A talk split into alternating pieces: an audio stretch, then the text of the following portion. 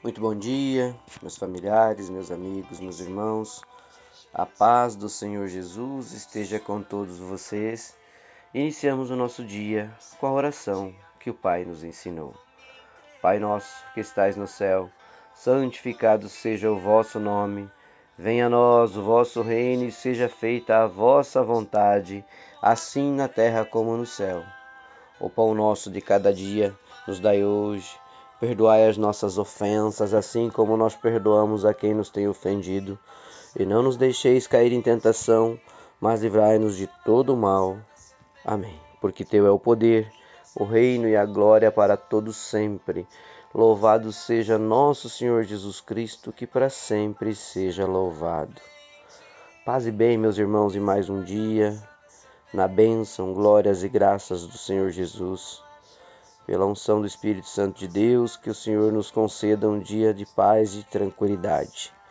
Meus irmãos, a nossa reflexão da palavra de Deus de hoje está lá na primeira carta de Pedro, versículo 2, vers, versículo 2, perdão, capítulo 2, versículo 24. E a palavra nos traz a reflexão sobre a nossa cura, uh, ou seja, o que cura o nosso coração, o que cura a nossa alma, o que cura a nossa espiritualidade. E a palavra é Jesus. Jesus é a nossa, o nosso melhor remédio, o nosso melhor antídoto, é, é tudo que nós precisamos. E a palavra vem nos dizendo assim: O próprio Cristo levou os nossos pecados no seu corpo sobre a cruz, a fim de que morrêssemos para o pecado e vivêssemos para uma vida correta. Por meio do seu sangue, dos ferimentos dele, vocês foram curados. Isso mesmo, meus irmãos, ele mesmo levou em seu corpo os nossos pecados, e a fim de que morrêssemos para os pecados e vivêssemos para a justiça. Através das feridas e do seu sangue derramado, nós fomos curados. Só existe nesta nossa caminhada, meus irmãos, um remédio que nos cura, que cura o nosso coração, que dá a possibilidade de nós caminharmos com firmeza, com a certeza de que ganharemos a vida eterna ao lado do Pai. É Cristo. Né? Cristo veio para nos salvar, Cristo morreu por nós. Cristo morreu por nós. E quando nós aceitamos a Jesus, nós somos marcados com o seu sangue. Nós recebemos o remédio espiritual, a cura espiritual. Seu poder nos torna imunes, meus irmãos, para a morte, porque ganhamos a vida eterna ao lado do Pai. Nos dá a condição de combatermos o pecado, sim, Cristo nos dá a possibilidade de combatermos os nossos pecados. Este é um remédio muito poderoso na nossa vida.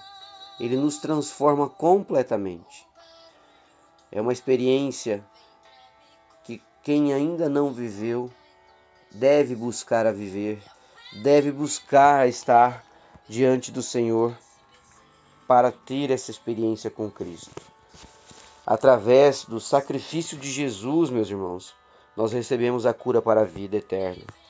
É isso que nós temos que nos recordar todos os dias que Cristo morreu para nos salvar. E tudo de graça, simplesmente por amor. Como Deus amava seu Filho unigênito, Cristo sofreu por nós para nos dar a vida eterna, para nos libertar do pecado.